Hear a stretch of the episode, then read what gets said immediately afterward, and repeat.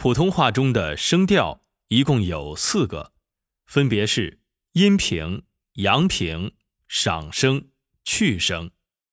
我们可以用五度标记法来表示声调的高低变化。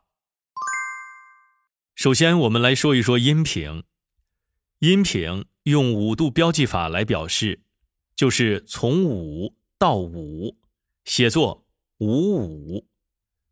发音平的时候，声带绷到最紧，始终没有明显变化，并且我们要保持音高。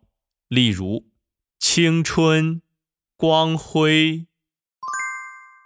第二个声调阳平，阳平起音要比阴平稍低，然后慢慢升到最高。用五度标记法表示，就是从三升到五。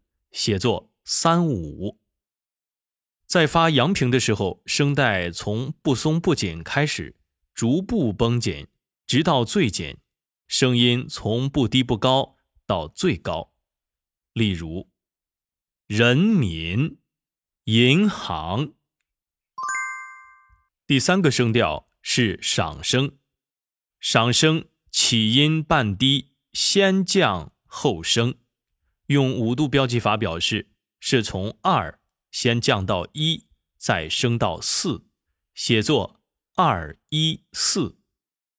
在发上声的时候，声带从略微有些紧张开始，立刻松弛下来，稍稍延长，然后迅速绷紧，但是没有绷到最紧，音高也没有再转到最高。例如，永远。友好。第四个声调去声，去声起音比较高，接着是往下滑。用五度标记法表示，是从五降到一，写作五一。在发去声的时候，声带从紧开始到完全松弛为止，声音是从高到低，音长是最短的。例如。报告胜利。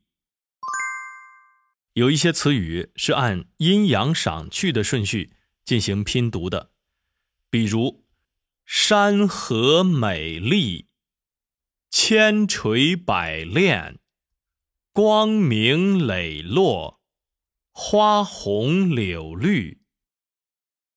平时我们可以借助一些字词对声调进行练习。